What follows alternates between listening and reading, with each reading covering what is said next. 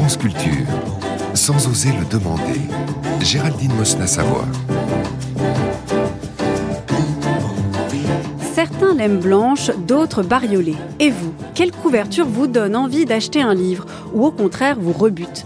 Quelle couverture vous donne envie d'exposer vos lectures au milieu de votre salon ou de les cacher au fond d'une armoire? Entre gage de sérieux et appel du pied, une couverture a le paradoxe des apparences, trompeuse et révélatrice à la fois. Mais de quoi? D'un texte, d'un éditeur ou du lecteur qu'on aimerait être?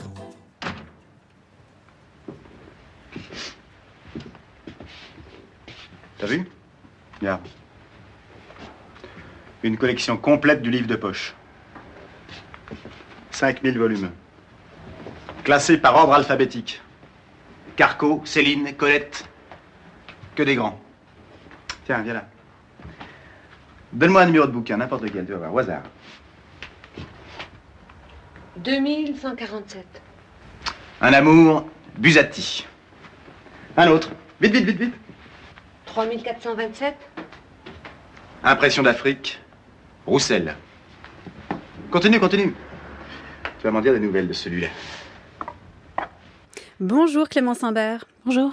Vous êtes historienne de l'art, spécialiste du design graphique. Vous enseignez à la Haute École d'Art et de Design de Genève et vous êtes l'autrice de ce livre, Les couvertures de livres, une histoire graphique paru aux éditions Imprimerie Nationale.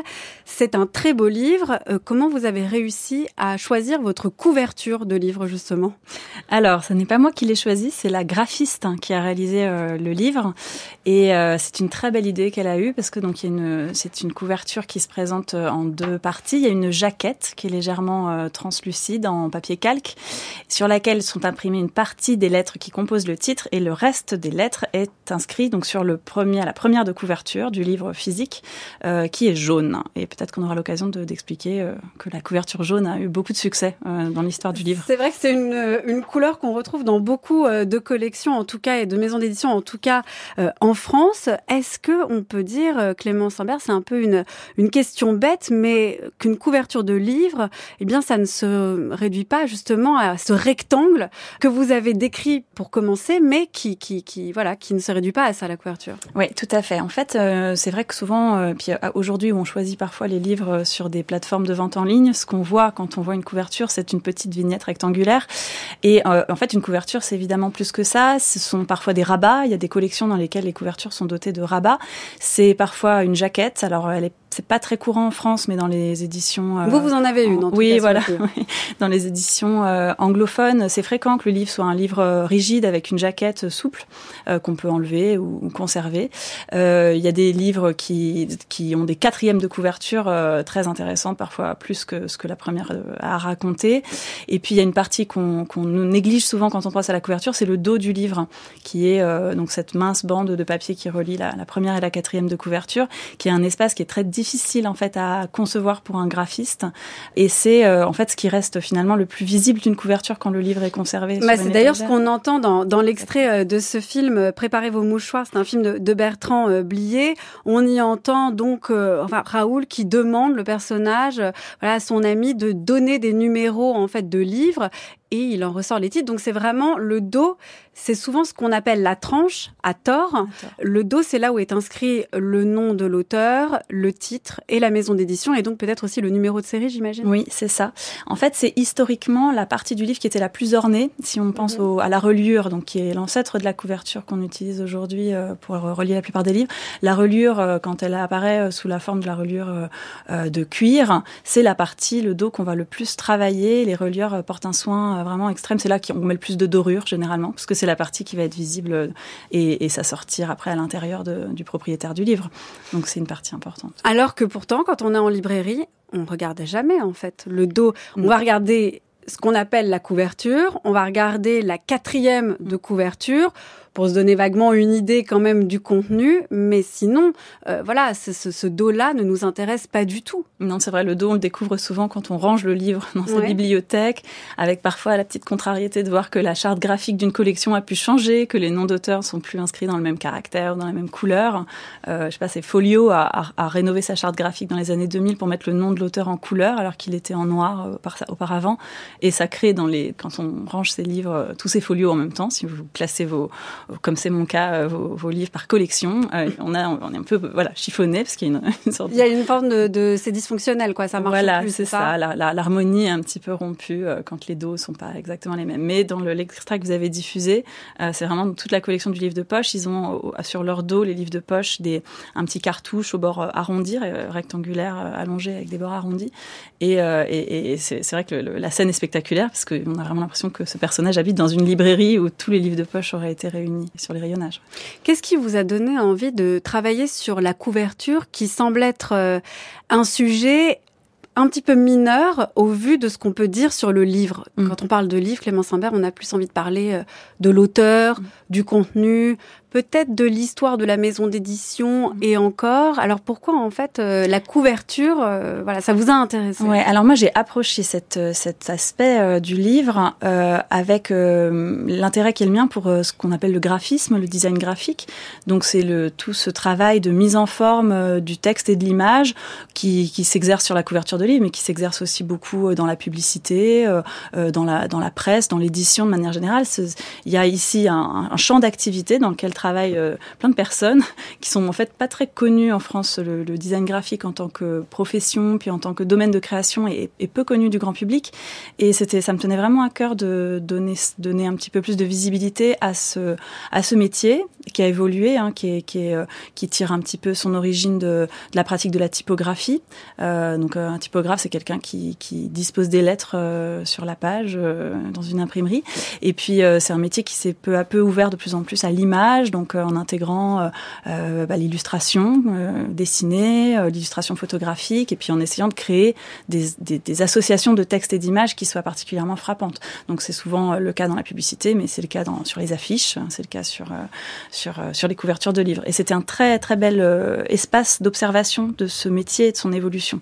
Alors vous avez commencé quand Comment en fait? Parce qu'en fait c'est c'est un sujet qui est peu travaillé, même presque pas travaillé, donc sauf par vous, mais c'est aussi un sujet qui est souvent méprisé. Quelqu'un, j'imagine, qui dit qu'il ne n'achète un livre qu'en fonction de la couverture, euh, on va se dire qu'il n'est pas très intéressé par le texte. Comment euh, vous avez commencé Effectivement, en fait, euh, j'étais très surprise de voir que cet aspect-là n'avait pas été exploré de manière euh, globale et, euh, et qu'on, en fait, les, les, informations que j'ai réunies, euh, elles se trouvaient dans, dans, différents champs, effectivement, de soit de l'histoire du livre, soit de l'histoire de l'illustration, soit de l'histoire du graphisme, et il fallait donc tisser un petit peu le, la toile de, de, toute cette histoire. donc c'est sûr, oui, c'est un sujet qui a été peu exploré. Après, les Anglo-Saxons sont plus sont plus avancés que nous là-dessus parce qu'ils. Mais parce que justement, ils sont pas méprisants avec les non, effectivement, effectivement. Je pense qu'il y a, ouais, il y a peut-être moins de pudeur vis-à-vis du marketing du livre euh, dans les pays anglo-saxons. Euh, les couvertures sont volontiers plus plus voyantes, plus plus, plus bariolées. Plus bariolées. ouais, c'est peut-être un petit peu méprisant. Non, mais c'est vrai. Euh, quand un lecteur francophone rentre dans une librairie euh, en, en, Angleterre, aux États-Unis, il a souvent l'impression que c'est très très saturé, quoi, que, que, que toutes les couvertures crient les mérites du livre qu'elles recouvrent, et que en fait, on, enfin voilà, on ne pas, on n'est pas habitué à ça en France où c'est plutôt la discrétion euh, qui est de bon goût. Et, les libraires aussi préfèrent souvent créer des, étalages de livres qui mettent en avant des titres un peu euh, discrets ou d'aspect un peu euh, élégant, on va dire, moins, moins que criard. Et, et du coup, oui, je pense que c'est aussi pour ça. Après, dans les pays anglophones aussi, il y a les, les, médias grand public se font l'écho de certains phénomènes d'édition. Euh, je pense récemment, il y a eu un, un livre de Harper Lee, euh, un inédit d'Harper Lee qui a été édité, mhm. et euh, le, le, choix de la couverture par l'éditeur qui a fait la première édition de ce texte avait été vraiment scruté dans la presse généraliste. Les gens avaient des avis sur la couverture qui avait été choisie, qui était un peu une espèce de, de revisitation de la, la, couverture de Ne tirez pas sur l'oiseau moqueur, qui est ce grand classique américain. Ça veut dire que les, tous les débats, par exemple, dans les pays anglo-saxons autour des couvertures et qu'on n'a pas en France, ça porte sur quoi en fait? Sur euh, euh, le fait que ce soit un objet esthétique, le fait que ça trahisse le texte, l'auteur, le fait que ce soit un objet bien pensé comme phénomène d'édition ou comme euh, objet marketing? Euh, ben, je, je, crois qu'il n'y a pas beaucoup de débats en fait en France autour de cette question-là. Moi, les personnes avec qui j'ai, c'est vrai qu'on n'en parle jamais. Des on en parle, on en parle peu. Enfin, ça fait pas de polémique. On peut en parler, euh, on peut en parler entre amis euh, quand on, quand on est. Ouais, en général pour dire que c'est moche. Voilà. Oui, c'est ça. En fait, souvent c'est c'est sous c'est sous l'angle du un peu des goûts et des couleurs. quoi. Mhm, j'aime, j'aime mhm. pas.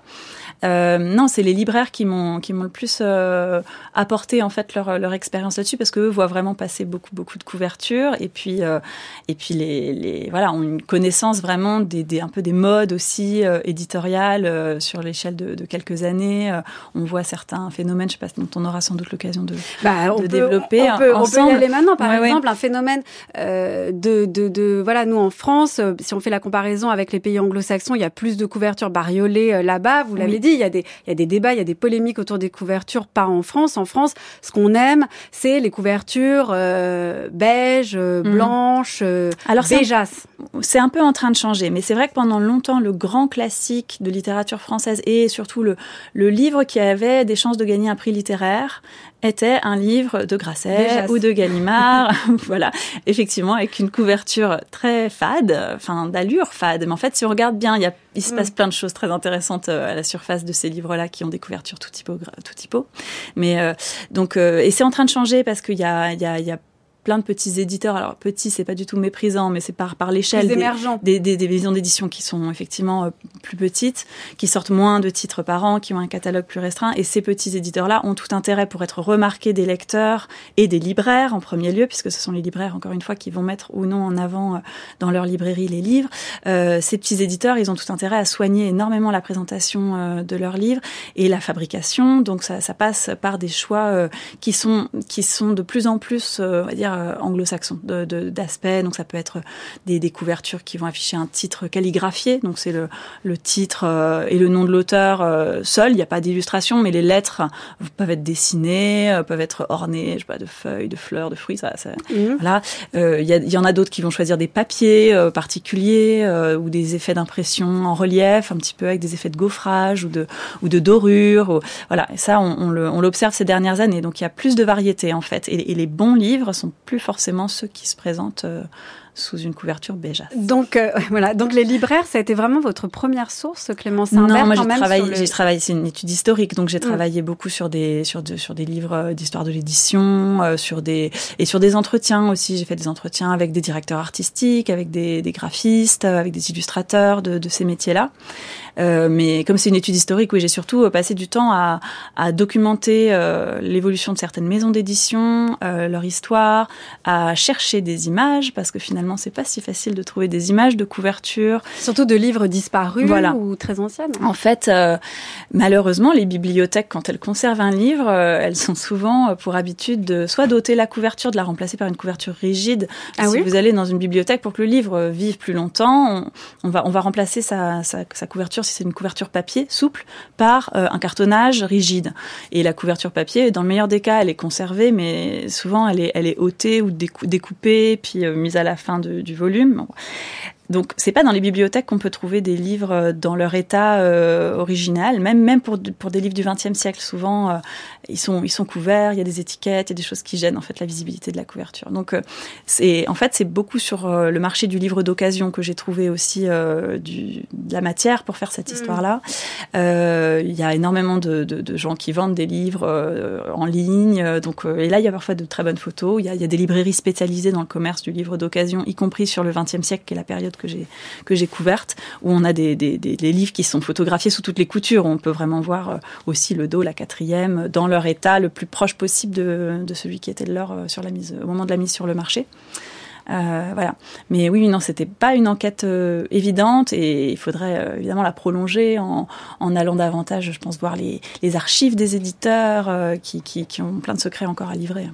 Et toute l'enquête que vous avez menée, Clémence Imbert, vous en êtes arrivé à quelle définition de la couverture? Parce que vous avez très bien décrit ce qu'était une couverture qui ne se réduit pas à ce rectangle qu'on voit. Mais quelle définition vous donne, par exemple, euh, des designers graphiques, euh, des éditeurs, des libraires? Pour eux, c'est quoi une couverture Ou plutôt, ça sert à quoi une couverture? Oui, alors ça sert à deux choses. Ça sert à identifier le livre, Mhm. donc à fournir à, à- à- à sa surface euh, des, des éléments d'indication sur le contenu. Et ça de manière très factuelle, mais effectivement le nom de l'auteur et le titre sont, sont les choses les plus élémentaires qu'on attend sur une couverture. Et puis s'y ajoutent des choses qui ont plus valeur promotionnelle et qui vont être, euh, bah, le, moi je classerais presque dedans le, le logo de l'éditeur parce que c'est déjà une espèce de, de, de marque, Mhm. de gage de qualité. Quand on est un éditeur prestigieux, on n'hésite pas à mettre euh, son, son nom en valeur. Donc le, le- des éléments de ce type-là, il y a des il y a des collections sur lesquelles figure le prix. C'est aussi un argument de vente, hein, euh, notamment sur les collections populaires quand le livre est à petit prix. euh, les penguins. Oui, ou par exemple 2 euros, on voit sur certaines Voilà, collections, ouais, voilà, c'est mis en avant. Euh, Tout à fait. Et puis la chose qui relève le plus de la dimension promotionnelle et qui vient tout de suite à l'esprit, c'est l'image. Et là, c'est l'objet de, beaucoup, beaucoup de, là pour le coup, de discussions, de débats euh, internes chez les éditeurs. Quelle image va-t-on mettre en couverture qui saura résumer euh, le, roman ou l'ouvrage de non-fiction, si c'en est un. Et là, sur, sur, cette dimension d'image, on peut vraiment réfléchir à ce que, même, même d'un point de vue sémiologique, ce que l'image produit avec le titre, comme, comme association d'idées, comme, comme précision ou ouverture sur les, les sens qui sont déjà portés par le titre seul. Et puis euh, après, quand on lit le livre, est-ce que l'image est bien choisie? Est-ce qu'elle donnait déjà des indices euh, probants sur le sur le Mais que cherchent à faire les éditeurs? C'est vraiment à, à- à capter le regard, Oui, oui, oui. À, à- à faire une alliance entre le titre et l'image. Mm. Est-ce que c'est pour faire vendre plus? Est-ce que c'est pour faire découvrir? Paradoxalement, on a presque l'impression que euh, ce qui va plus compter, c'est d'attirer le lecteur que de miser sur un nom ou euh, sur un titre en Ah fait. ouais, c'est plus l'image. Enfin, c'est très paradoxal de parler d'un livre en disant qu'en fait l'auteur est presque accessoire à la fois dans le choix en fait de l'image, mais presque aussi sur cette couverture. Mm, tout à fait. En fait, oui, le, le, le, le, geste qui est recherché de la part du lecteur, c'est celui de prendre le livre quand il est sur une table Mhm. de libraire et de le retourner pour voir la quatrième de couverture qui va compléter l'argumentaire de vente. Mais l'image, elle, elle est là quand même pour susciter l'envie d'aller vers le livre. Donc clairement, c'est ce, ce que vous disiez, de vouloir accrocher le, le regard. Puis ensuite, il y a quand même une sorte de d'éthique là-dedans, c'est-à-dire qu'on peut pas non plus mettre une image qui n'a rien à voir, qui soit extrêmement Il faut que ce soit fidèle au, au contenu pour que le lecteur soit le moins déçu possible Ça pourrait à- être une technique. Ça a été une technique. Ça a été une technique dans les années 50 euh, aux États-Unis. Les paperbacks, donc les livres de poche euh, très très grand public, très populaires, étaient illustrés euh, par des images qui n'avaient parfois rien à voir avec le texte qui était à l'intérieur, qui étaient des rééditions de grands classiques. Mais pour les vendre en, en- pour les vendre en, en kiosque, puisque c'était souvent des ventes, euh, c'est pas, pas vraiment de la librairie, c'était plutôt des, des drugstores, des supermarchés, des, des kiosques à journaux. C'était là qu'on trouvait des, des paperbacks. Bah, on mettait des images qui, qui pouvaient euh, attirer, attirer le chaland. Donc, euh, je- Oui, vous pouvez en par- vous parler, les- par exemple, de, de prendre un exemple de couverture, évidemment. dans les dans les couvertures qui sont vraiment complètement euh, infidèles, on va dire, au sujet du, du livre. Il y en a, il y en a une dans mon livre qui est celle de euh, Au cœur des ténèbres de Conrad. Donc c'est l'édition américaine en paperback. Donc c'est intitulé Art of Darkness et on voit sur cette couverture donc une scène, euh, une scène qui se déroule de nuit avec un personnage masculin au centre qui est éclairé lui dans, dans la lumière, qui a le poing serré, qui est torse nu, euh, dans un pantalon de, de toile beige. Il regarde hors champ, il a l'air un peu en colère et il tient ou il est tenu par la main par une femme à la peau noire qui elle porte un pagne, des bijoux, qui, qui porte voilà des signes d'exotisme euh, très visibles, qui a la poitrine totalement dénudée, Mhm. ce qui était très étonnant pour l'époque quand même. Enfin, c'était des couvertures qui pouvaient créer scandale et du coup ne pas être montrées par les libraires ou être cachées dans les dans les kiosques. Et sur cette couverture, il y a également euh, une petite accroche qui est quasiment une accroche publicitaire qui Mm. promet au lecteur de la romance, de la terreur et des aventures exotiques, donc ça en, en anglais évidemment. Et quand on lit les textes qui sont là-dedans, il n'y a pas une seule scène. Si vous connaissez Au cœur des ténèbres, il n'y a Mm. pas une seule scène Avec Euh, une femme dénudée. avec une femme dénudée de couleur euh, où le héros euh, Mm. entamerait une espèce de relation de romance avec elle. C'est là, c'est vraiment ça emprunte à la à la stratégie publicitaire qui est celle du pulp magazine, qui est une autre forme contemporaine de, de cette euh, forme éditoriale du paperback, où on voit des voilà des femmes très sensuelles. Euh, voilà. Donc là, on s'adresse visiblement plutôt à un public masculin. C'est quand même des récits d'aventure, hein, les récits de Conrad, euh, aventures maritimes, aventures euh, d'exploration. Donc, cette technique de, de mettre une image qui n'a rien à voir avec le texte a été utilisée A été et utilisée. a fonctionné. a été et a certainement fonctionné, oui. Oui, oui, oui, oui les paperbacks, c'était des gros succès commerciaux avec une échelle de fabrication industrielle euh, et ça a très très bien marché. Alors, cette couverture, elle date de 1952, mais avant d'en arriver là, en fait, avant d'arriver même à la couverture, on peut quand même parler de la relure. Je vous propose Mhm. d'écouter tout de suite cette archive. La reliure doit être un lever de rideau. Il faut qu'il y ait un essai de synthèse sincère entre l'œuvre et le décorateur. Et c'est à ce moment-là seulement que le relieur peut penser avoir fait œuvre créatrice. La première opération dans la confection d'une reliure consiste en la couture. Le volume étant passé en colle, nous coupons les cartons, nous posons les plats et les gardes, qui sont la décoration extérieure du volume. La peau de mouton, de chèvre ou de veau sera avec l'or et l'argent la parure finale du livre. Jacques Lancournet, un orfèvre du livre, s'était diffusé sur France 3 le 18 février 1977. Clément Simbert, est-ce qu'on peut dire que la relure, en fait, est l'ancêtre de la couverture telle qu'on la connaît aujourd'hui? Oui, absolument. La relure est l'ancêtre de la couverture parce que c'est elle qui a formé euh, le codex, donc cette forme de livre euh, qui est encore la nôtre aujourd'hui, qui a été précédée dans l'histoire du livre par des, des livres qui étaient sous forme de rouleaux. Et puis, à partir du moment où on commence à concevoir le livre comme un ensemble de feuillets euh, empilés, cousus ensemble, ben on va les protéger euh, par euh, par la reliure. Et effectivement, la reliure, elle a longtemps été en fait un métier artisanal. Hein. C'était en fait quand on allait chez un libraire jusqu'au 19e siècle, jusqu'au milieu du 19e siècle, et même encore aujourd'hui, hein, certains lecteurs font relier leurs livres, mais on achetait des ensembles de feuillets qui étaient sommairement cousus ensemble et qui constituaient pas vraiment un livre. On pouvait les lire comme ça, mais c'était quand même très fragile. Et donc en fait, c'était le lecteur qui choisissait l'habit du livre. Il allait chez un relieur et selon ses moyens, il faisait réaliser une couverture, euh, enfin une reliure, euh, avec des matériaux qui pouvaient être plus ou moins nobles, avec des décors plus ou moins sophistiqués, plus ou moins coûteux. Euh, souvent, la pratique était de relier plusieurs euh, titres ensemble, donc on constituait des recueils de textes plus ou moins longs. Et puis, euh, en fait, l'imprimeur, le, l'imprimeur, l'imprimeur libraire, donc l'ancêtre de l'éditeur, ne décidait absolument pas de l'aspect final du livre autrement que sous la forme de. C'était vraiment l'acheteur. C'était l'acheteur. C'était l'acheteur qui faisait l'habit de son livre. Puis du coup, il pouvait choisir des matériaux qui allaient s'assortir avec son, son intérieur, pourquoi pas. Euh. Donc ça n'avait rien à voir en fait. Là, on, on, retrouve en fait cette idée que la couverture, dans ce cas-là, enfin pas la couverture, pardon, la relure, ne pouvait euh, ne rien avoir euh, à faire avec le contenu du livre. Exactement. Souvent, c'est un décor qui est, qui est assez sommaire, assez neutre. Euh, c'est généralement il y a un encadrement de filets, donc des petites lignes qui constituent un cadre sur la couverture, des petits fleurons d'angle qui voilà. Le dos est un petit peu plus travaillé, notamment tâche très ardue pour les relieurs. Il fallait quand même indiquer euh, en quelques lettres au moins le sujet du livre, donc on reprenait souvent le titre. Euh, parfois le nom du propriétaire, ça arrive. Mais euh, voilà, c'est un métier qui, a, qui, subsiste aujourd'hui vraiment euh, sur un marché de niche qui est celui de la reliure d'art ou, ou de la reliure aussi. Enfin, il y a des il y a des relieurs pour les pour les bibliothèques hein, qui effectuent encore ce genre de tâches, mais mais la reliure cuir qui a connu vraiment toutes ses heures de gloire sous l'ancien régime, elle a, elle a quasiment disparu.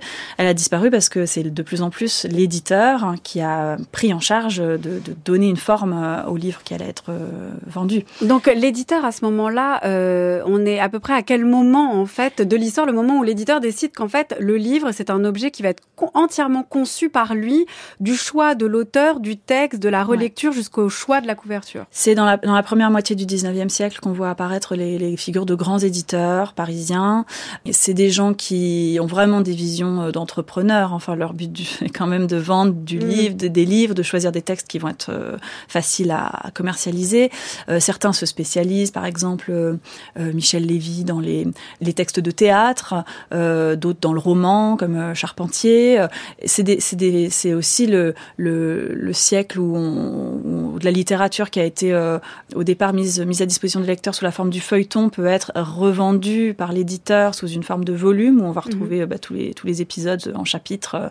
Et là, l'éditeur prend beaucoup plus en main et en charge la conception du livre en tant qu'objet, puisque le livre va se vendre sous deux formes. Une forme qui est la forme brochée, donc c'est simplement une couverture de papier avec euh, euh, réalisé chez l'imprimeur. Donc souvent c'est la page de titre qu'on replace sur une, une feuille de papier un peu plus épais. On redouble en fait on la redouble, première page. On redouble la page de titre avec quelques améliorations, mais mhm. sommairement c'est ça. Et puis il y a une forme plus luxueuse qui est celle du cartonnage, qui est euh, donc une forme du livre cartonné. Tous les éditeurs ne le font pas. C'est réservé euh, euh, à la littérature, vraiment au, grand succès, et puis surtout à la littérature jeunesse, parce que les, les, les, livres cartonnés sont des livres qu'on offre en cadeau. Donc, euh, on en trouve voilà, dans les remises de prix de fin d'année dans, dans, le système scolaire et puis au moment des étrennes, quand on offre un cadeau à un jeune enfant, on lui offre souvent un livre cartonné, donc qui a une, une, une, une reliure en fait qui n'est pas en cuir mais qui est en toile et sur cette toile il y a des motifs qui sont imprimés. C'est le cas des, des, très très bien connus des lecteurs français, je pense, des, des Jules Verne mmh. dans, la, dans la collection Hetzel. Ça, ce sont des livres qui existaient à la fois sous forme brochée, donc ce, cette forme de papier, euh, vraiment couverture papier dont je parlais, et sous une forme cartonnée. Et on choisissait, évidemment, c'était pas le même prix quand on avait un cadeau à faire ou si on achetait le livre pour soi. Jules Verne n'avait chez lui que les éditions brochées. Il ne, il parce qu'il était snob. Bah, il collectionnait pas les cartonnages. Peut-être qu'il trouvait ça trop enfantin. Mais c'est marrant parce que Jules Verne, d'ailleurs, ces couvertures dont vous parlez, c'est peut-être, ça fait peut-être partie des rares couvertures qu'on connaît peut-être dans leur jus. Elles ont été reprises, j'imagine. Elles ont vraiment en fait perduré. Bah, il, y a, y, en a surtout eu une production euh, monstre. Hein. C'est-à-dire ça, vous dites plus de 1500, vous précisez. Ouais, y a, y a, déjà, il y a d'immenses variantes dans les, dans les types de, de, cartonnage de Jules Verne. Les collectionneurs savent très bien les différencier. Euh, cartonnage à l'obus, cartonnage à une tête d'éléphant, à deux têtes d'éléphant, cartonnage à la ventaille. Bah, c'est les décors qui se trouvent sur le cartonnage. Parce qu'en fait, le, le, principe de ces couvertures, c'est qu'un décor était réalisé mm -hmm. avec un espace laissé pour le titre. Et ce décor pouvait être appliqué à toute la série des romans de Jules Verne. Donc, vous savez que dans les, dans les, les voyages extraordinaires de Jules -hmm. Verne, il y a 20 milieux sous les mers, euh, Le Tour du monde en 80 jours. Voyage en ballon. Voilà, Voyage en ballon, L'île mystérieuse. Voilà. Donc, il y a vraiment, c'est vraiment une collection de ce point de vue-là. Mm -hmm. Et du coup, euh, Hetzel avait en tête vraiment que les gens pouvaient souhaiter euh, avoir euh, sous la même forme, avec le même décor, tous les titres de, des Jules Verne. Donc, euh, le décor était unique. On changeait le titre à chaque fois, mais on pouvait le mettre sur tous les, tous les titres de la série. Donc, par exemple, j'ai sous les yeux là, la, la couverture d'un Jules Verne, c'est de la Terre à la Lune. Donc, c'est édité par Pierre-Jules Hetzel, dont vous venez de parler. Ça date de 1872.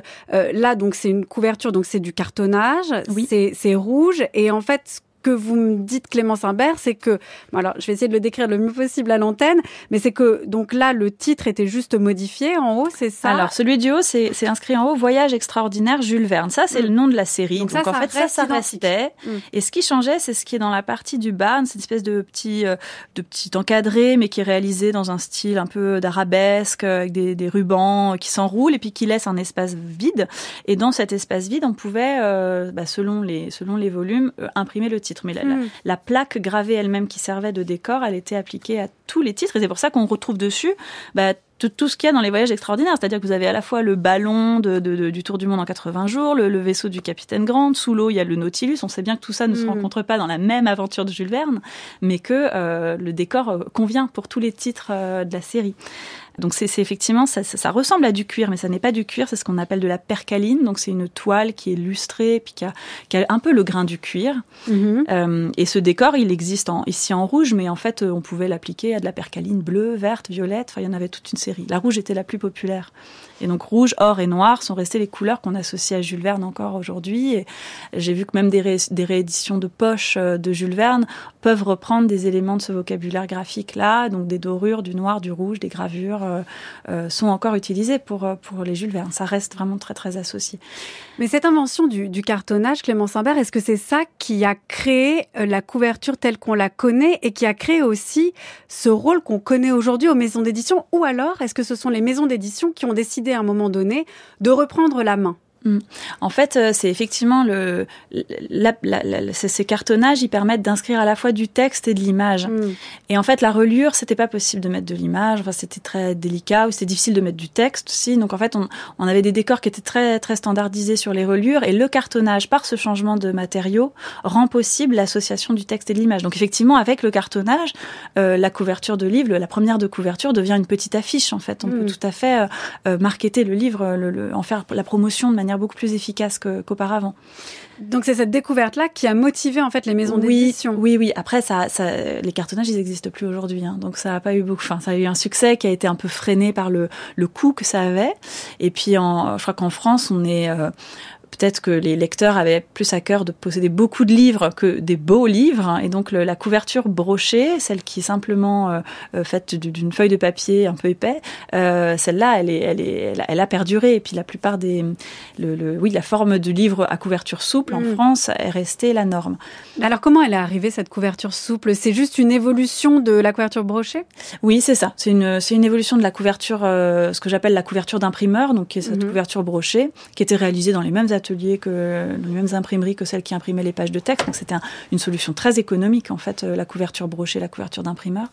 Et effectivement, elle évolue pour gagner en élégance et pour gagner en sobriété, euh, il y a un, éditeur qui a, qui a, joué un grand rôle dans cette acceptation de la couverture d'imprimeur comme peut-être une couverture définitive, c'est euh, Gallimard avec la collection euh, qu'on appelle La Blanche, qui en mm. fait ne porte pas de nom.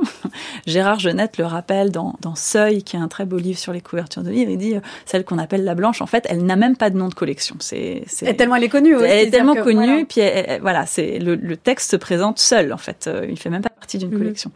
Donc et elle est pas blanche, elle est crème. Hein, si on regarde bien les couleurs. Donc elle est crème, le titre y est en rouge, le nom de l'auteur en noir.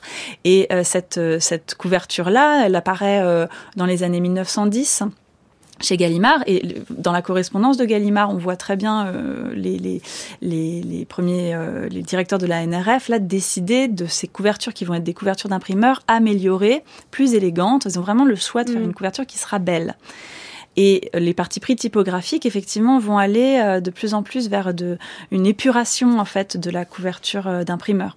La couverture d'imprimeur, elle, elle, est, elle très chargée, souvent en bas de page, il y a le, le nom de l'éditeur, mais aussi son adresse. Euh. C'est pas chargé en illustration, c'est chargé en information. chargé en information. Et euh, il y a beaucoup de textes. Et, euh, et, en fait, euh, Gallimard va aller vers une simplification de plus en plus poussée des informations qu'on trouve sur une couverture. Donc c'est au début du XXe siècle qu'apparaît la couverture souple, mais aussi ces tendances très distinctes entre les pays anglo-saxons et la France, entre des couvertures fades, pour le dire un peu méchamment, j'ai dit Béjas tout à l'heure, c'était pas plus gentil, et des couvertures plus bariolées dans les pays anglo-saxons. C'est là que ça se Oui, à ce moment-là, oui, on peut dire que la, en fait, la, la, la France va se choisir ces, ces couverture d'éditeurs euh, très très sobre. En tout cas, euh, en 1918, euh, le, le deuxième volume de À la recherche du temps perdu à l'ombre des jeunes filles mm. en fleurs remporte le prix Goncourt. Et ça va donner à Gallimard, euh, c'est son premier succès hein, comme maison d'édition, une sorte de d'importance qui va lui donner de l'avance ensuite. Euh, et puis euh, par le, le, catalogue, évidemment, on peut pas nier que ses éditeurs aussi ont su réunir de bons auteurs. Alors Proust, il n'avait pas été édité tout de suite mmh, chez mmh. Gallimard. Ceux qui connaissent l'histoire savent qu'il avait été refusé. son manuscrit avait été refusé chez Gallimard, le manuscrit de, de, du côté de chez Swann, et il avait dû publier à compte d'auteur chez Grasset. Et puis pour le deuxième titre de sa série, euh, il avait pu être euh, édité chez Gallimard. C'est là que le livre remportera le prix Goncourt. Et cette couverture beige de, de la première édition de À l'ombre des jeunes filles en fleurs, quand on la voit aujourd'hui, elle, évidemment qu'elle ressemble déjà à la, à la, à la blanche d'aujourd'hui, mm. notamment donc par l'emploi de, des encres rouges et noires, mais elle a aussi beaucoup changé. Le caractère typographique a changé. Euh, C'est un caractère qui est beaucoup plus frêle que celui qu'on trouve aujourd'hui, euh, qui est le caractère d'Ido, mais à l'époque c'était un caractère anglais qui s'appelle Cheltenham. La composition est centrée, le texte est justifié, euh, donc c'est-à-dire qu'il est aligné à droite et à gauche. Euh, ce qui fait que l'interlettrage varie en fait euh, à chaque ligne. Donc des jeunes filles a été très très très mm. serré, mais en fleurs prend plus de place. on voit là des, des, des, des, règles de composition qui sont sur la page de titre, qui sont par exemple, on doit garder les unités syntaxiques sur les mêmes lignes. Donc on coupe à l'ombre à la ligne des mhm. jeunes filles, à la ligne en fleurs, mhm. et non pas à l'ombre des, à la ligne jeune fille. Voilà. Mhm. Ça, c'est ça, c'est une règle de typographie qui valait pour la page de titre et qu'on retrouve du coup sur les couvertures, euh, sur la couverture brochée. Donc cette, euh, ces couvertures-là, parce que j'ai pas oublié ce que vous avez dit en début d'émission, Clément Simbert, ces couvertures-là euh, blanches, sobres, crème, beige, en fait, vous avez dit, elles sont beaucoup plus subtiles qu'on ne le pense. là, par exemple, on voit bien quand on prend un exemplaire de 1918 donc ce texte de, Marcel Proust, on voit bien que ça ressemble, euh, il y a une continuité avec ce qu'on connaît aujourd'hui de cette collection-là. Mais par exemple, cette couverture-là me semble beaucoup plus chargée. C'est-à-dire que même paradoxalement, on est allé encore vers plus d'épuration parce que là sur la couverture en bas on voit l'adresse euh, des éditions de la nouvelle revue euh, française qu'on trouve mmh. plus maintenant mmh. ça prend presque les deux tiers de la couverture alors que maintenant c'est juste nom de l'auteur un titre un grand blanc mmh et en bas le nom de l'éditeur. Oui, oui, tout à fait. Après, euh, ces couvertures, euh, effectivement, elles ont été vers de plus en plus de simplification, mais ces dernières années, euh, si vous allez en librairie, il est très rare que vous voyez des couvertures blanches euh, telles quelles. En fait, elles sont de plus en plus souvent habillées par un bandeau Hmm. euh, sur lequel il peut y avoir de l'image, bien souvent, sur lequel il y a euh, la mention du prix littéraire à minima quand il y a eu un prix littéraire, mais ou le, ou le redoublement du nom de l'auteur, mais en gros caractères, et de plus en plus des bandeaux où il y a de l'image, où il y a un détail de de- d'œuvre d'art, une photo, un portrait de l'auteur. En fait, c'est les couvertures, donc c'est le bandeau, on peut l'enlever, on peut s'en servir comme marque-page, on peut finir par le jeter, euh, et on se retrouve dans sa bibliothèque avec un livre qui va apporter cette charte graphique de Gallimard, mais en librairie, en fait, cette, cette couverture ne se suffit plus tellement à elle-même. De, de nos jours, euh, les Il y éditeurs... a toujours des apparats. Voilà, il y a des apparats et il y a nécessité de, de l'habiller, de la, de la rehausser un petit peu. euh, voilà. Mais dans, dans les années euh, 10, 20 et jusqu'aux années 2000, hein, euh, les livres étaient encore euh, présentés sous cette forme très sobre, euh, ouais, les livres de Gallimard.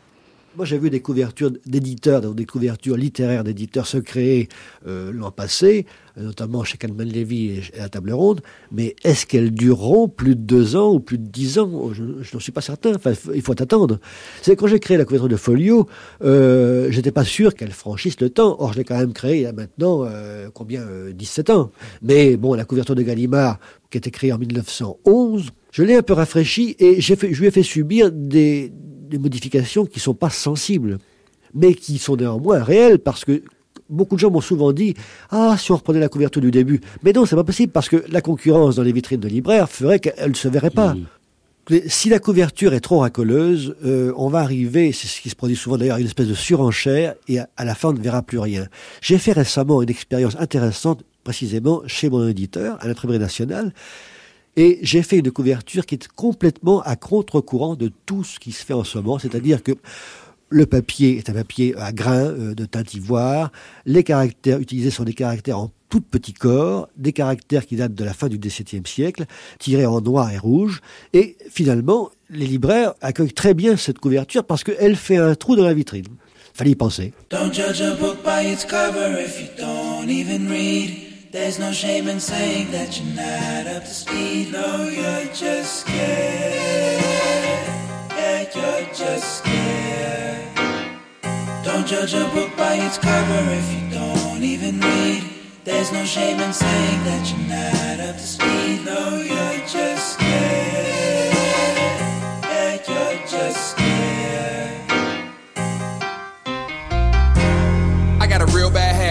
Think I know everything before it happens. Few times I was right, didn't help, and I only made it know it all, know without asking. To the point, if I didn't know the answer, I would make it up like the meaning of a canvas. I never shoot a winner leg with a guess, and I go off on a rant if you say I ain't correct. But that got real old real fast. I think I had a fear about being on the outside, or the end while everybody out. I just wanna be the first yelling out, it's about time. I don't have a clue what I'm doing most times when I wake up in the morning. Being fake in the mix, nah, I just rather be real, not knowing. Don't judge a book by its cover if you don't even read. There's no shame in saying that you're not up to speed. No, you're just scared. Yeah, you're just scared. Yup, yup, yup, yup. I was out in that event one time, trying to meet people and such. And why stuff where people think you're cool cause your crew say skipping the line. Once I got inside, I was chilling out. Trying to feel the vibe, trying to fill it out. Filling out a place with a look up on my face like I wasn't really feeling it much. And here she come, looking like she run a blog about here. Let me guess, you don't need me, do yoga every week, and you only hang out here. I digress, I was far from right, she was far from them. We were so light, there was no pretend, could've lost the gym. Next chapter, begin. Don't judge a book by its cover if you don't even read. There's no shame in saying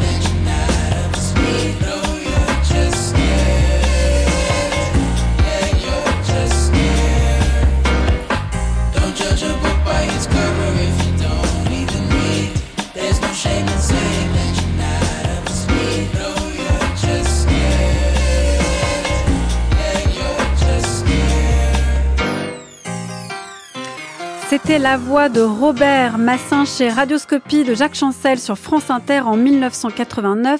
Clément Simbert, est-ce que vous pouvez nous présenter Robert Massin, qui est quand même un grand homme en fait dans le domaine de l'édition et notamment euh, concernant cette, ce sujet des couvertures de livres? Oui, tout à fait. Alors Robert Massin, euh, c'est un c'est un graphiste, donc euh, vraiment c'est quelqu'un qui a travaillé aussi bien le texte et l'image, qui a été formé en fait de manière relativement autodidacte et qui a qui a travaillé comme directeur artistique chez Gallimard pour une, une grande partie de sa carrière. il a il a réalisé là bah, des couvertures, des, des chartes graphiques de collection. Là, il, parle de celle de Folio, euh, qui, a été euh, très influente, qui est encore, euh, on va dire, maintenue hein, dans un état assez proche de ce qu'il avait imaginé. Et puis, il a réalisé aussi des, livres qui sont très très connus pour les graphistes et les amateurs du livre, qui sont des, livres presque d'artistes ou d'expérimentation typographique avec des, jeux sur le théâtre, sur la poésie. Il a travaillé avec UNESCO, il a mis en page une cantatrice chauve illustrée de qui est tout à fait savoureuse. Euh, voilà, c'est vraiment un, homme très important pour l'histoire de la couverture de livres donc avec un autre euh, avec un autre nom en fait qui est celui de, de, Pierre Faucheux dont vous parlez aussi dans votre livre Clément Simbert. Qui est-il Pierre Faucheux et en quoi en fait euh, Massin et Faucheux ont peut-être euh, fait subir un tournant en fait à l'édition et notamment aux couvertures maintenant qu'on a dans les mains? Ouais. Alors ils ont un profil en fait leur leur trajectoire se sont un peu croisées. Ils, ils ont été actifs à la même époque, c'est-à-dire en gros entre la la fin de la Seconde Guerre mondiale et les années 70-80. Pierre Faucheux, on l'appelait euh, l'homme aux 100 000 couvertures. Il avait un atelier euh, extrêmement euh, prolifique, avec beaucoup d'assistants aussi. Hein, c'est pas quelqu'un qui travaillait seul, Massin non plus d'ailleurs. et c'est Pierre Faucheux, donc et comme Massin avait commencé leur carrière dans un, un courant, un mouvement de l'édition qui a été celui des clubs du livre. Donc le club, les, les, les, livres de club sont des livres qui sont édités juste après la Seconde Guerre mondiale et qui sont des livres cartonnés justement euh, comme ceux dont on parlait tout à l'heure mm-hmm. et dans lesquels Massin comme Faucheux, donc il travaillait pas pour la même euh, enseigne mais euh, réinvente en fait complètement la manière de faire de l'illustration, la manière d'utiliser des documents d'archives comme illustration dans un livre. C'est des livres qui sont des livres de collection vraiment qui, qui ont valeur, euh, qui ont pour vocation d'être collectionnés, d'être conservés par les par les gens et euh, donc voilà, ils ont ils ont des profils assez proches de ce point de vue-là. Faucheux, il va euh, travailler. Enfin, l'une de ses enseignes principales d'exercice, c'est le livre de poche. Euh, la collection Le Livre de Poche, qui est, qui est portée par un, un conglomérat d'éditeurs, euh, dont Hachette est le principal actionnaire. Donc le Livre de Poche en France est créé en 1953 et euh, il, les couvertures du livre de poche vont d'abord beaucoup ressembler à des couvertures de paperbacks américaines, mm. un petit peu simplifiées, mais illustrées, mais dessinées. en fait, parce que les, pa les paperbacks, les paperbacks le, la première marque de paperbacks, qui s'appelle Pocket Books, mm. le livre de poche, elle date de 1939. Un Donc un peu, plus avant. C'est une invention américaine, mais qui s'est transférée en France euh, juste après la guerre, enfin, dans, les années qui suivent la Seconde Guerre mondiale. Et le, parti pris est vraiment le même, c'est de faire des rééditions, donc euh, de titres à succès. Hein. Le catalogue est composé vraiment des grands classiques euh, de la littérature de l'époque, des auteurs vivants, des auteurs classiques, tout, ça mélangé. Et donc ces couvertures, les premières couvertures du livre de poche sont dessinées, comme je le disais. Puis Pierre Faucheux va commencer à, à travailler pour la maison en 53, et lui, il va vraiment transformer la charte graphique, enfin apporter à, à, ce livre de poche des ingrédients qui étaient très modernes, qui étaient la photographie, qui était l'emploi de jeux sur le sur les, les, les lettres, le titrage, euh, avec des des polices de, de caractère un peu anciennes, décoratives, euh, qui peuvent être euh, apposées sur de la photographie en couleur. Mmh. Euh, vraiment, il va beaucoup euh, voilà transformer l'image qu'on peut se faire d'une couverture de livre en y apportant des choses très très originales, très très personnelles aussi pour l'époque. Donc par exemple, quand on voit aujourd'hui des, des, photos sur des couvertures de livres, c'est Pierre Faucheux. Euh, faut, oui, alors si la photo a été travailler, si elle fait l'objet, mmh. par exemple, d'un petit jeu de photomontage, mmh. d'un collage qui est, qui est, qui est évident, euh, si elle est associée avec des, des, couleurs ou colorisée, si elle est assortie à des documents d'archives, c'est possible que ce soit un Pierre Faucheux. Il est facile, il suffit de retourner le livre, de regarder en tout petit caractère, il est souvent écrit euh, Pierre Faucheux, Atelier Pierre Faucheux. Euh, voilà, euh, vraiment, vous allez chez n'importe quel bouquiniste, brocanteur euh, aujourd'hui. Il y a du Pierre Faucheux partout. Il y a du Pierre Faucheux partout. Et je pense qu'on a tous un Pierre Faucheux dans, dans sa bibliothèque. Mais alors, vous nous avez parlé tout à l'heure, Clément de À la recherche du temps perdu de, Proust, on peut là aussi en fait euh, évoquer euh, cette couverture faite par euh, Pierre Faucheux en 62. Euh, bon là, sous les yeux, j'ai la couverture du, temps retrouvé, et là, on retrouve exactement ce photo-montage dont vous parlez, avec des photos du manuscrit de Proust. Ouais, absolument. En fait, cette couverture a été réalisée. Donc, c'est une photographie qui est appliquée, qui est imprimée pleine page et qui se poursuit d'ailleurs au dos du livre. Hein. Pierre Faucheux, il utilisait souvent le, la première et la quatrième de couverture euh, d'un seul tenant. C'est là où on voit que la couverture donc n'est pas juste ce rectangle qu'on voit, mais qu'on peut quand déplier on le Quand livre. on tient le livre ouvert, c'est un autre, euh, c'est Mm. une autre image hein, qui apparaît. Et effectivement, Pierre Faucheux avait été photographié à la Bibliothèque nationale de France les manuscrits de Proust. Euh, Pierre Faucheux, il a beaucoup utilisé dans les dans les choses qu'il utilisait souvent pour leur propriété graphique. Il, il utilisait souvent l'écriture manuscrite des écrivains. Donc c'est pas rare qu'il y ait des couvertures de lui où il y ait des lettres qui sont très très agrandies pour euh, devenir quasiment abstraites ou, ou au contraire qui sont traitées comme un comme un décor en fait comme un motif. Et euh, c'est le cas là. Il est allé donc photographier ces manuscrits. Donc on voit un petit peu euh, superposé, feuilleté. Puis on sait que les, les manuscrits de Proust ont une épaisseur et puis Mm, des, mm, mm. des, des possibilités d'extension, de pliage, voilà. Et puis il a posé dessus une photo de Marcel Proust euh, adulte, mais mais le, la collection est ainsi faite que si on lit euh, du côté de chez Swann, qui est le premier tome, euh, ça va être une photo de Proust enfant, puis adolescent, puis voilà, la photo change selon les titres. Et donc toute la toute la série de À la recherche du temps perdu existe voilà dans cette édition du livre de poche, édité tout à la même euh, au même moment, avec des manuscrits de Proust en, fond décoratif, et puis euh, et puis une photo de l'auteur. Et, ça constitue une série. J'ai une amie qui possède toute la série de À la recherche du temps perdu dans cette édition-là euh, très particulière, qui est celle de Pierre Faucheux. Et qu'est-ce qui prime à cette époque, Clément Simbert, dans, dans la tête, par exemple, d'un Pierre Faucheux ou d'un Robert Massin Est-ce que c'est vraiment presque de faire une œuvre d'artiste, de créer un bel objet? Quand vous dites que vous avez, par exemple, une amie qui possède cette collection en entier, c'est que ça devient un objet de représentation de soi, mais aussi, en fait, un, un objet de décoration. Mm. Est-ce que Pierre Faucheux, il avait ça en tête? Ou est-ce que c'était vraiment aussi euh, populariser une certaine esthétique, singulariser une maison d'édition? Je, je pense que c'est, je sais pas si c'est des gens qui auraient euh, prétendu faire œuvre. hein. C'est aujourd'hui euh, comme Mm. ça qu'on le perçoit de loin parce que c'est vrai que leur liberté euh, surprend. Enfin, on a l'impression qu'ils avaient peu de contraintes ou que les éditeurs leur faisaient euh, énormément confiance. Et, et c'est le cas hein, de, de ce qu'il raconte. Massin, il avait vraiment, euh, il discutait directement avec euh, Gaston Gallimard. Il, il, il a proposé plein de choses très audacieuses qui avaient été euh, qui avait été accepté parce que il, avait des, des, des rapports privilégiés avec vraiment le, la tête de la maison d'édition. Il y a à l'époque euh, pas encore de, de services commerciaux, de, de, de gens qui prescrivent aux graphistes. Il y a plus de bon liberté d'une certaine Ouais, manière. ils avaient, je pense, qu'ils jouissaient d'une liberté que les graphistes euh, n'ont plus aujourd'hui, plus autant. Enfin, ça dépend des, des, des contextes, bien sûr, mais et euh, donc oui, je pense que oui, il y avait, il y avait Sans faire peut-être euh, sans faire œuvre parce que le, les, les titres du livre de poche, ils sont, ils sont quand même, euh, il n'y a pas de charte graphique par exemple, il n'y a pas Mm. de, de disposition qui serait la même pour toute toute la maison. C'est vraiment chaque livre était travaillé individuellement euh, graphiquement.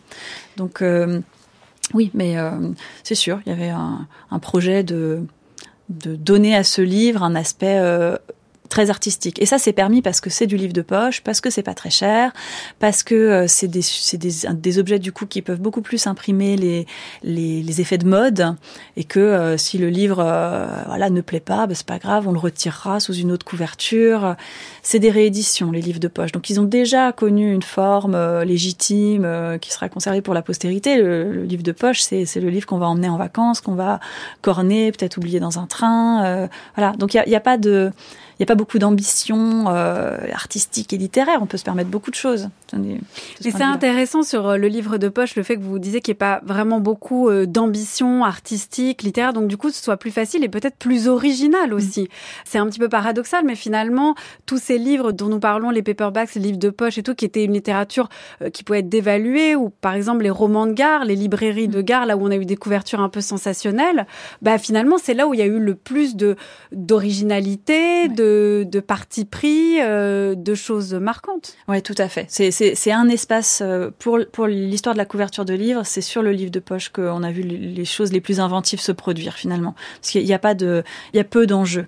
Et puis euh, c'est effectivement, c'est comme vous le dites, c'est des formes éditoriales qu'on associe facilement à la littérature de gare, à la littérature populaire c'est des, des, secteurs de l'édition qui sont pas beaucoup euh, regardés par les métiers, les gens du livre. Et, euh, mais c'est pas allé sans problème. Et le, le, le, livre de poche, quand il est apparu en France, a suscité beaucoup beaucoup de débats parce qu'on y a vu euh, donc ces couvertures très colorées, vernies, euh, présentées sur des, des, des petits dispositifs de, de c'était des, des, petits tourniquets, des cartes postales, hein, voilà, oui. ou, c'était des caisses à savon, mm. voilà. Et on avait l'impression que les, la littérature se prostituait, que c'était et il y a vraiment des débats enflammés. Il y, a des, il auteurs comme Julien Gracq qui refuseront toute leur vie d'être édités dans les éditions de poche. Euh, il y a un, un, numéro des temps modernes, la revue de Sartre, où vraiment, dans les années 60, les gens continuent de s'étriper sur oui ou non. Est-ce une bonne chose que la littérature existe sous cette forme très dévaluée à petit prix, euh, euh, sous des couvertures qui racolent, euh, qui ressemblent à celles de Paris Match, qui ressemblent à celles des boîtes de lessive. C'est des exemples qui sont dans la revue. Ou en fait, les couves deviennent presque des publicités. Les, les, couvertures sont des publicités et, et, ça ne va pas du tout de soi, en tout cas dans le milieu culturel français. L'arrivée du livre de poche a été un vrai séisme. Après, on s'est rendu compte que les gens adoraient les poches, non, non seulement les achetaient, mais les gardaient, que des gens constituaient des bibliothèques chez eux avec ces titres-là, qu'ils achetaient des, des, bons classiques, que ça a permis aussi de faire lire beaucoup le public scolaire. Hein. C'est, mmh, euh, ça a été très utilisé par les étudiants. Il y a plein de collections de poches qui s'adressaient vraiment euh, en sciences humaines, qui s'adressaient au, au, public des étudiants, qui pouvaient se constituer comme ça pour pas très cher une, une super bibliothèque avec tous les grands classiques et de, et de la littérature et de la philosophie ou de la pensée. Donc c'est, c'est, c'est oui, oui, ça a été une, une, un peu une surprise en fait de voir l'attachement euh, des, des, des j'allais dire des consommateurs, mais c'est maladroit, mais des lecteurs et des lectrices euh, à cette forme-là. Ouais. Quand vous circulez entre les, les, rayons de la librairie ici, qu'est-ce qui préside au choix du livre que vous sortez du rayon? Est-ce sa couverture? Est-ce les pages que vous feuilletez? Euh, Jacques Personnaz, 12 ans. Non, moi, c'est surtout pour euh, la couverture. Euh, rien que voir la couverture et toutes les couleurs ça, ça me plaît et, et je l'ouvre. Tandis que quand je regarde une aventure comme euh, la collection Rouge et Or, j'aime bien ça, mais quand je vois quelque chose d'illustré, je vais dessus avant. Mais tu n'es pas quelquefois déçu, tu n'es pas quelquefois trompé par une très belle couverture et que le contenu ne répond pas à la couverture? Bien, je ne sais pas exactement parce que j'ai beaucoup de livres que je, quand je regarde la couverture, eh bien, ils me plaisent toujours, même dedans. Et, je crois que, que c'est assez rare quand un livre qui a une couverture illustrée, quoi, me plaît pas. À la découverte des jeunes lecteurs, c'était en 1962. On méprise souvent ceux qui achètent, les lecteurs qui achètent des livres uniquement en fonction de leur couverture, mais il faut quand même dire quelque chose, Clément Simbert. À partir du moment où la couverture naît au 19e siècle, le nombre de lecteurs triple en France en tout cas.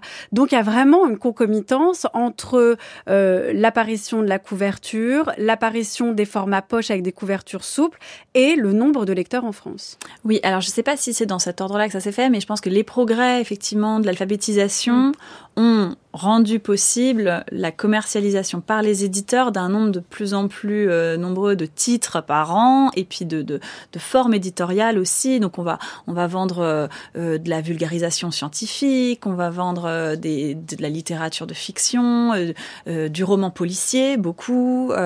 et en fait c'est parce qu'il y a de plus en plus de lecteurs qu'il y a de plus en plus de livres et de plus en plus de possibilités d'expression sur les couvertures.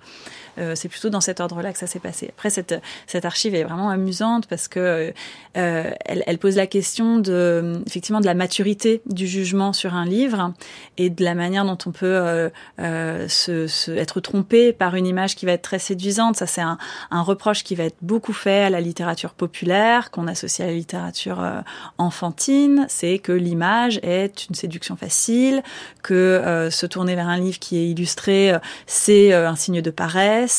Et, et, cette, cet aspect-là, il, perdure encore aujourd'hui. Il y a clairement une sorte de d'élitisme qui interdit l'usage de l'illustration euh, trop facile, trop littérale sur, euh, la littérature. Donc, par exemple, pour euh, les livres universitaires, on refuse l'idée euh, d'image, sauf peut-être dans des versions euh, poches. Je pense euh, notamment au Garnier Flammarion, par exemple, où là, il y a des illustrations qui changent régulièrement pour des textes classiques. Mais là, par exemple, j'ai sous les yeux, je vais en parler parce que ça, c'est mon petit joker, une couverture des, des pufs. C'est la collection premier cycle. voilà, moi, j'ai sous les yeux celle de philosophie grecque sous la direction de Monique Cantos-Perber. C'est quand même une couverture très culottée parce que c'est donc les quatre contributeurs euh, de euh, du livre qui sont pris en photo. Et ça, c'est quand même une couverture qui est à la fois osée. Euh, on peut pas dire non plus que ce soit de l'image illustration euh, fantasy. C'est même assez austère. Mm. Euh, bon, je pense que le mieux, c'est de vous demander qu'est-ce que vous pensez de ce genre de couverture, Clément Saint-Bert bah, Moi, je la vois avec un œil de graphiste, c'est-à-dire que je vois surtout qu'elle est à fond blanc, ce qui a été une grande mode euh, de l'édition à partir des années 70. Donc, pour se démarquer justement des paperbacks qui avaient des couvertures toutes en couleur, vraiment mm. pleine page, bah, le parti pris de folio euh, par Massin, ça a été de mettre l'image sur un fond blanc. Donc ça, je vois ça. Et puis, je vois effectivement, c'est là, c'est quatre auteurs, parce que ce sont souvent des ouvrages collectifs, les ouvrages universitaires. Dont on peut dire que ce ne sont pas des, des mannequins, euh, qui sont habillés euh, avec, pour nous aujourd'hui, euh, c'est un petit catalogue de la mode des années 90. Euh, ça, ça, date de 1998 tout de même. Mais il y a un côté académicien aussi. Oui, c'est ça. Il y a, y, a, y a du sérieux, mais, mais pas seulement. Il y a aussi euh, un petit, un petit l'air d'un d'une petite farce, quoi. C'est vrai que c'est étonnant de poser pour une couverture quand on est universitaire. Maintenant, des années plus tard, euh, moi, je, je, revois cette couverture-là, je me dis, mais en fait, c'était génial comme coup. C'est-à-dire, ce qui paraissait déjà daté en 98, en 2023, devient génial parce que personne d'autre ne l'a fait et que finalement, on voit enfin des auteurs sur une couverture, ceux qui étaient effacés jusque-là des, oui, tout à fait. Euh, oui, oui, c'est sûr que, en fait, le, le portrait d'auteur, c'est quand même une grande veine de l'illustration de couverture. Ça, ça date du frontispice où on mettait souvent un portrait de l'auteur dans un médaillon euh, en, face de la page de titre. Et ça, ça, ça, ça a perduré. Euh, Faucheux en a réalisé des, des très belles. Ben, on parlait tout à l'heure celle de, de, de, Proust, mais il y a eu des jeux photographiques sur les portraits, des, des interprétations euh, gravées, dessinées de certains, de certains portrait d'auteur. C'est une grande tradition en fait, mais là c'est la forme que ça prend qui est, je pense, plutôt liée à la pose, à l'aspect un peu mm. de photographie couleur qui renvoie à la photographie de mode, sauf que ce que nous avons sous les yeux, c'est clairement pas une photo de mode, enfin très involontairement, disons. Oui, surtout qu'en plus c'est quand même sur la philosophie grecque, donc en fait on veut du contenu, donc oui, c'est très paradoxal. Oui, il aurait été euh, plus plus attendu de trouver là un vase grec, comme ça s'est fait beaucoup. Je crois qu'on a euh, encore beaucoup beaucoup, ou une statue grecque, oui effectivement. Voilà. Merci beaucoup Clément Saint on n'aura pas eu le temps de parler euh, beaucoup des couvertures actuelles, mais je cite quand même euh, la maison euh, d'édition Monsieur Toussaint, l'ouverture qui fait des très très très belles couvertures et il y en a d'autres, l'échappée, le, le, tripode. Et on n'a pas eu parler non plus de, de, de, ces couvertures qui misent quand même sur le côté Instagrammable. Ce sera peut-être l'occasion d'une autre émission. En tout cas, merci beaucoup. De vous, on peut lire Clément Simbert, Les couvertures de livres, une histoire graphique aux éditions Imprimerie Nationale. Merci.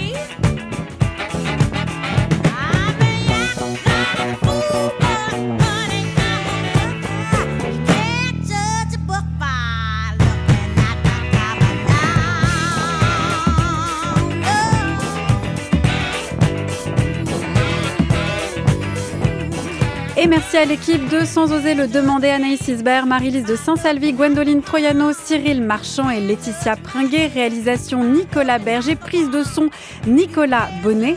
On se retrouve sur les réseaux Twitter et Instagram et bien sûr sur le site de France Culture à la page de Sans oser le demander ou encore sur l'application Radio France.